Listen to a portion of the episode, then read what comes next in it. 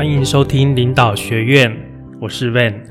领导学院是一个专门讨论领导相关议题的节目。我们的目标是让社会更多领导力，让世界更美好。今天是第六集，我们要来讨论缺乏领导力的马来西亚前朝政府。好，那今天也是今天是讲一个政治性的一个话题哦，因为我人在马来西亚，其实这几年以前啊，马来西亚的华人遇到我们台湾人，他们会说：“哦，你们台湾的那个政治啊，很乱啊。”以前因为像几十年前那个朱高正在立法院打架嘛，那个对国外的人来讲，他们是觉得很很压抑的。但是呢，经过这一年的一个马来西亚政坛的一个变化，他们现在遇到我都跟我讲说：“哎，以前是像你们台湾人，现在我们马来西亚人也也觉得我，哎，我们自己的政治也反而比你们台湾更精彩。”所以我想这一集就跟大家来分享一下，就是说马来西亚的前朝政府它的一个一个故事啊，就是它也讲一下它缺乏领导力的一个部分哦。那这个故事要从诶两年前二零一八年的五零九开始说这个故事哦。那二零一八五零九是马来西亚第一次政党轮替哦。那马来西亚从二战成立到现在一直以来都是以乌统。国政就是，诶，乌统是一个政党，那国政是乌统这个政党联合国大跟马华这三个政党的一个联合阵线，一直以来都是以国政为主的一个一党统治的一个概念哦。其实就类似台湾以前国民党的概念一样，就统治非常久，一直到去年，哎，抱歉，一直到二零一八年五零九这一次哦，由希望联盟推举的马哈迪。担任首相，然后才成功的取得了政权哦。那希望联盟它当然本身也有本身的故事啦哦。马哈迪呢，其实他之前是担任过国政的首相哦，他以前是乌统出身的，但是呢，他在后来这一任就是国政的首相纳吉啊，纳吉布他其实就是因为。那个 OneMDB 一马公司的一个丑闻案的一个贪污的事情，还有包括他的太太罗斯玛的那个警察到他家发现很多很多的名牌包的一个事情，贪污嘛，就是因为贪污，所以那几部是整个被被国民所唾弃哦。那敦马也是很，那马哈迪也是很讨厌那几部，因为他觉得说，诶，那几是辜负了他所托，就是没有把首相。好好的做好，然后让整个国民都很讨厌乌统这个政党，那我都不喜欢国政这个联盟，所以后来敦马才愿意去支持希望联盟哦。马哈迪在从二零一八五零九之后，他就是顺利的当上了首相之后，他们那时候其实有承诺，他说两年之后我要让这个公正党的安华接任我的首相。那为什么两年之后要让公正党的安华接任他的首接任首相呢？这个这个原因就是因为安华安华其实当年也是在马哈迪下面做副首相，但是呢，马哈迪也是很不爽安华，我也不知道原因是什么，就是他到后面就两个人势同水火，结果马哈迪就弄了一个罪名，说基奸罪，安华跟。跟啊，可能是刚交还是怎么样，就基奸罪就把安华关到牢里面了。那安华被关到牢里面啊，就是之后啊，他的太太那个阿兹沙旺去领导这个支持他的人民组成公正党，然后才慢慢慢慢一直到了二零一八五零九，公正党就其他党派组成的希望联盟。然后后来才去跟马哈迪谈这个事情，就是说，诶，因为那个时候安华还是被关在监狱里面，就是说，二零一八五零九的时候，安华还是被关在监狱里面，所以他没有办法出来选，他没有办法出来选的情况，那希望联盟就说，诶，那马哈迪你先担任我们希希望联盟的首相，但是呢，两年以后。两年以后，我们要让安华来担任我们的首相。那马哈迪那个时候也说好。所以呢，五零九之后啊，就是说国家的元首也把就是安华从监狱里面特赦出来，就是改说他无罪，就把他特赦就对了。然后后来呢，安华也经由地方的选举哦，补选上了国会议员。所以到其实当时二零一八就是五六月那个时候，看起来一切事情都很顺利，都很好啊。但是呢，过了两年，就是在这两年之间，我们原本说两年要首相要交棒嘛，但是这两年之间呢。这个马哈迪的态度就越来越模糊，从一开始说的两年就改口说了好几次哦。然后这前一阵子就是说，今年二零二零年大概二月，他就说：“哎，那不然就等那个 APEC 亚太经济高峰会之后，那之后什么时候？”他说：“之后什么时候我没有办法说了，我没有办法跟你说一个日期了，反正就是之后了，反正就是 APEC 之后。”我们再来交棒，那这他的态度就很模糊不清。那这个时候就很多人觉得说：“诶，马哈迪是不是因为又夺回了这个权利，然后又又开始又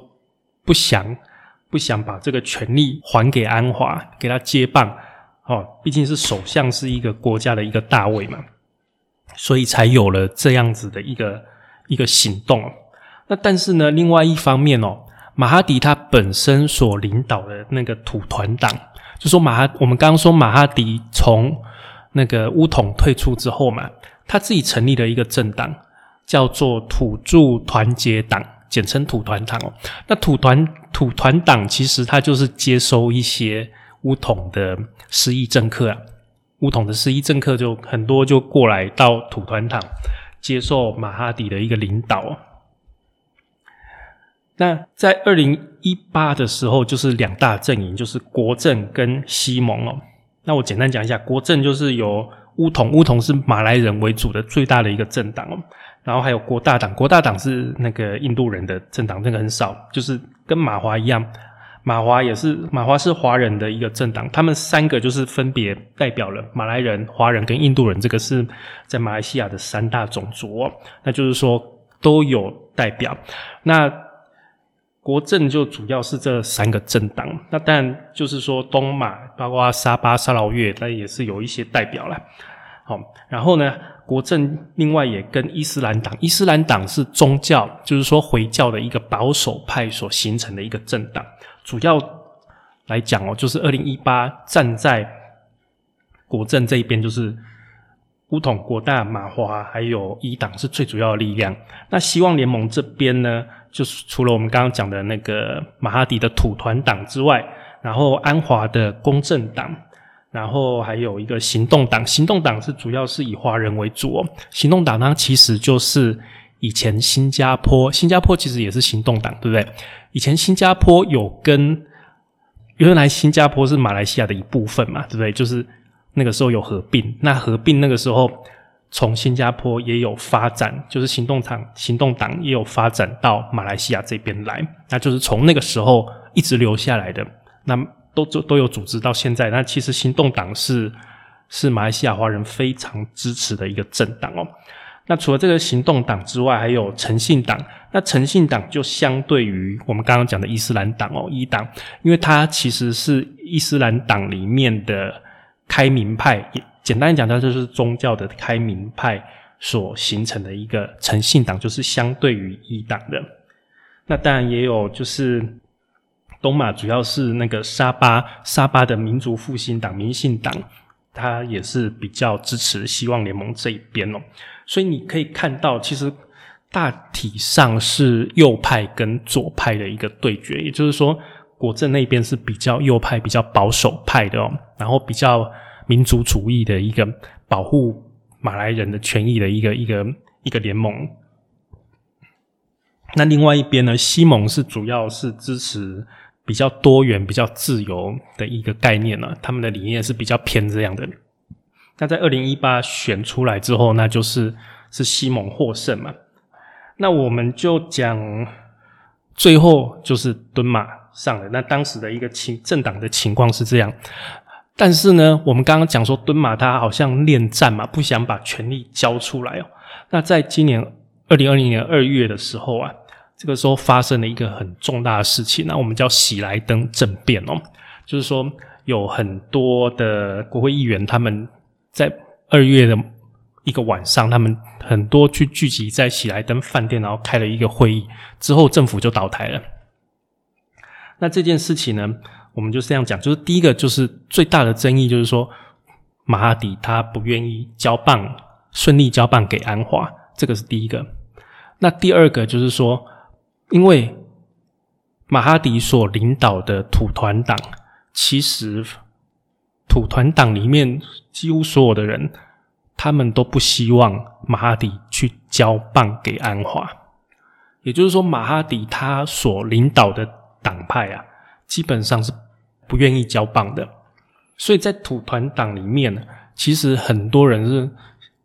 讲说马哈迪假如交棒的话，就是说交棒给安华的话，他们是想要出走的，就是说会会跳回去另外一边。因为其实我们讲土团党、土著团结党，它还是一个以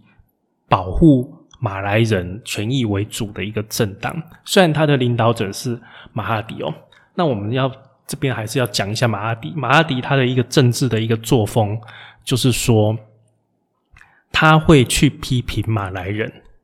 他会在嘴巴上去批评说：“诶，马来人相对于这个华人跟印度人就懒惰啊，然后就是不不认真、不勤奋，所以造成马来人的收入少啊。这个马来人要检讨，因为他自己是马来人，他自己去检讨自己的族群，比较不会被攻击嘛。那其实其他的族群你是不能去检讨马来人的啦。好，那他。这样子去检讨其他的族群，就感觉说，诶，感觉比较好，就是说，诶，好像马哈迪在带领这个马来人，他会去检讨，但是实际上他是两面手法，就是他嘴巴上这样讲，他实际的政策面呢，他还是非常的维护马来人的权益，所以他其实一直以来就是靠这个两面手法，包括他这一任。二零一八在到二零二零在当首相的时候，其实也是也是在玩这些老把戏，就是说一方面在那边检讨马来人，但是实际上这个马来人的福利啊、补贴啊等等啊，还是是非常好的。就是说他嘴巴讲一讲，他实际上还是给马来人很多的优惠哦。当然，这也是他能够长期去保持他在政坛的地位的一个一个原因呐，就是因为说。他一方面，他还是需要马来人的票，因为马来人在马来西亚这个国家必定毕竟是主体嘛，占了大概七十百分之七十的一个比例哦，他也是一个主体。那对于其他的族群来讲，诶，我也已经有在检讨我们自己的族群啦。相较之下，跟完全是明明白白、直直接接、完全力挺马来人的其他。乌统的政治人物，其他的马来人政治人物来讲，那相对马哈迪就是给人家感觉稍微好一点点。但是我认为，就是我刚刚讲的这个，就是两面手法而已哦。那马哈迪有他自己的讲法了。马哈迪他他的意思还是说，马来人还是在比较弱势，还是需要补贴哦。那另外一方面，关于交棒的问题，他也有一个说法。他说：“他觉得，诶，他还没有当上首相之前不知道，他当上首相之后才发现，哇，纳吉搞了太多事情，那太多事情要做，所以这个两年呢，他可能没有办法就把这些事情做一个结束，然后去交棒给安华。但是，我认为这个部分，我认为就是马哈迪会给人家质疑的地方啊，就是这个这个部分。”因为马哈迪他并不是一个政治素人，他已经九十几岁了，而且他当过马来西亚的首相长达二十年。那假如说他真的因为纳吉在这几年所搞出来问题没有办法处理的话，那其实给安华当首相，他在旁边辅助他，那不是一样的吗？所以这个部分，其实我认为马哈迪的说辞，我并不是很相信。我。我听起来，我还是认为他是比较关注可能他自己，或者说他关他关注他土团党的利益，或者说甚至他儿子，因为他儿子其实也是在政治这一条路上走，他可能想要把资源转移到他家族，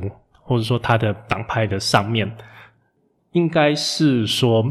还是比较顾自己的利益，所造成的一个结果哈。好，那我们说到喜来登政变，就是因为哦，马哈迪在交棒上面犹豫不决，那造成土团党那些人哦，他们觉得说这样子马哈迪这样子下去，好像还是会交棒，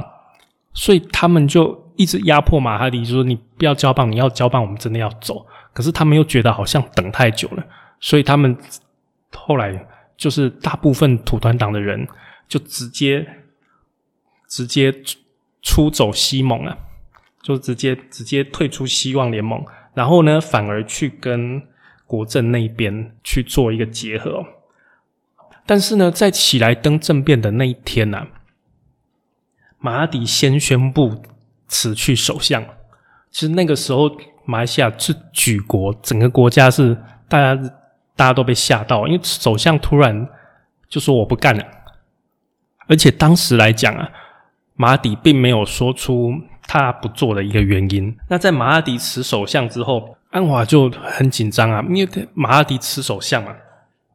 那安华他就赶快去找他们的国会议员，要他们国会议员支持他。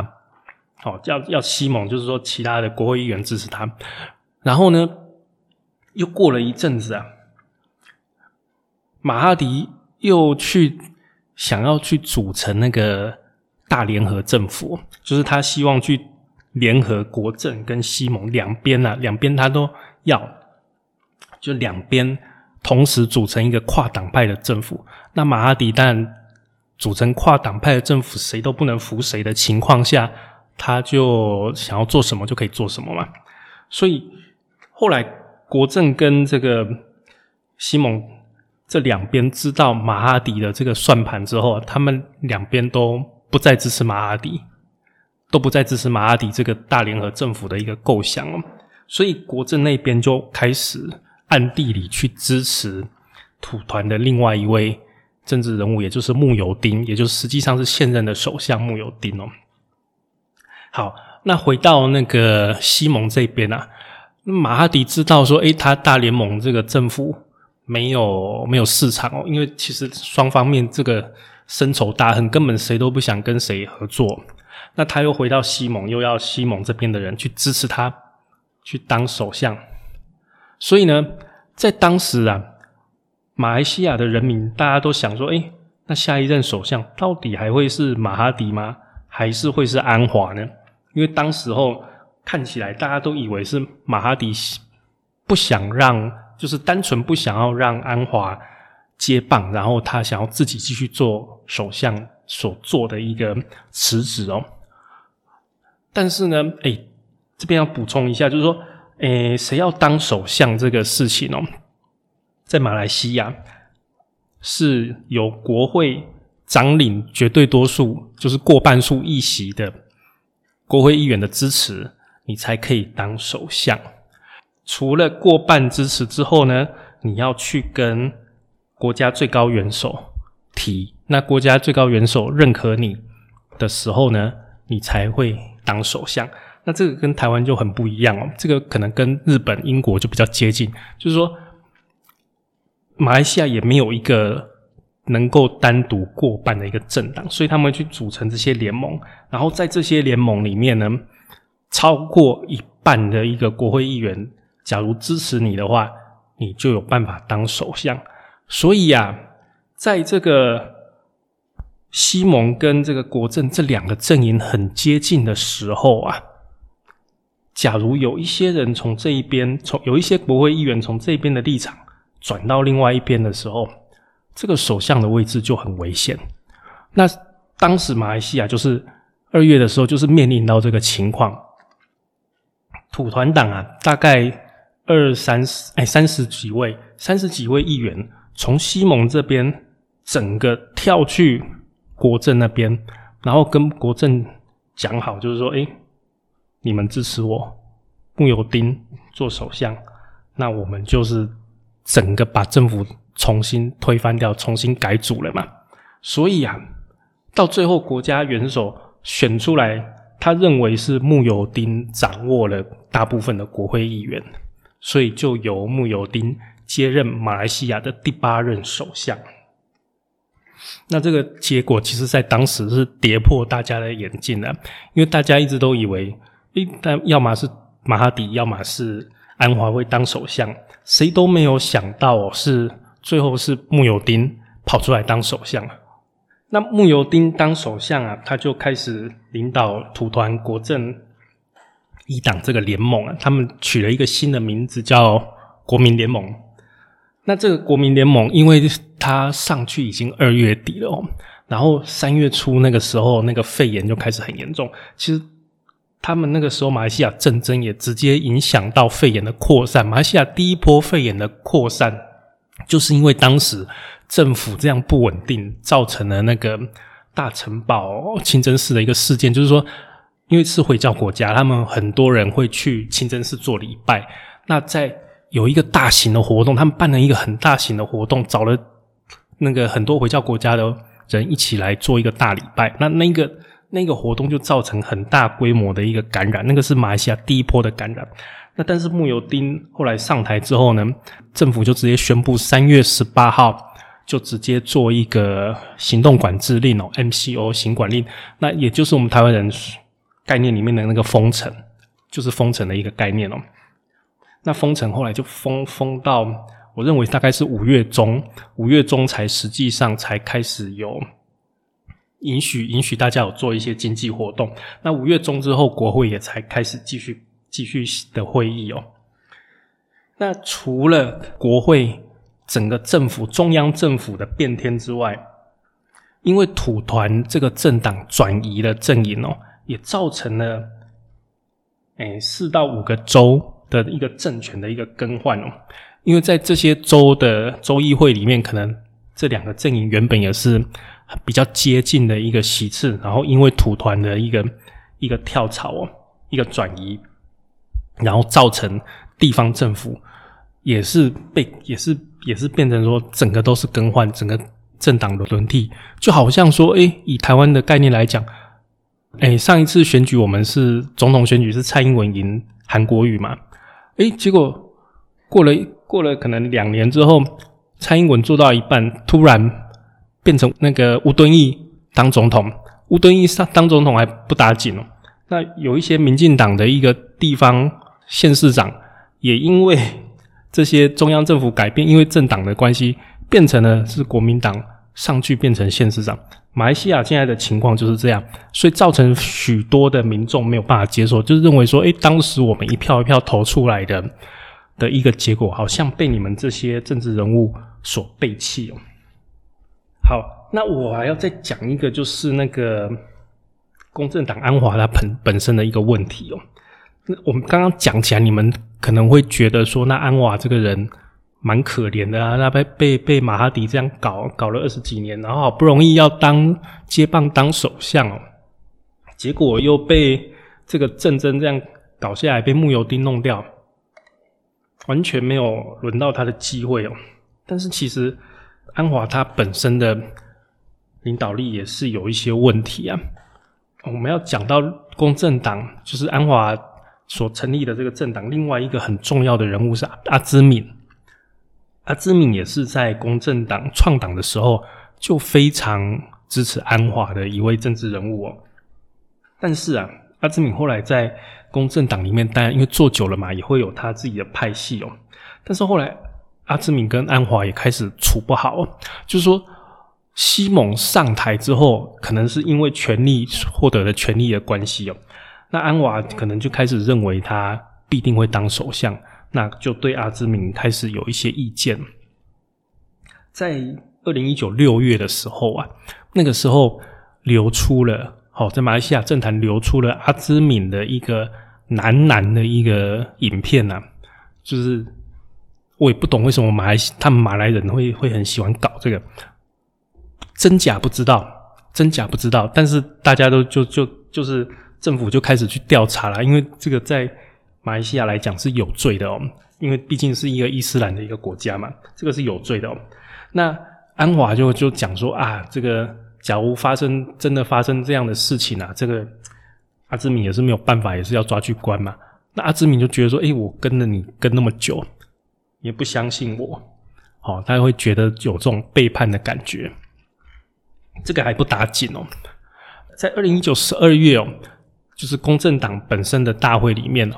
那安华跟阿兹敏的人都要开党大会嘛，大家都出来。其实原本阿兹敏是想说啊，那就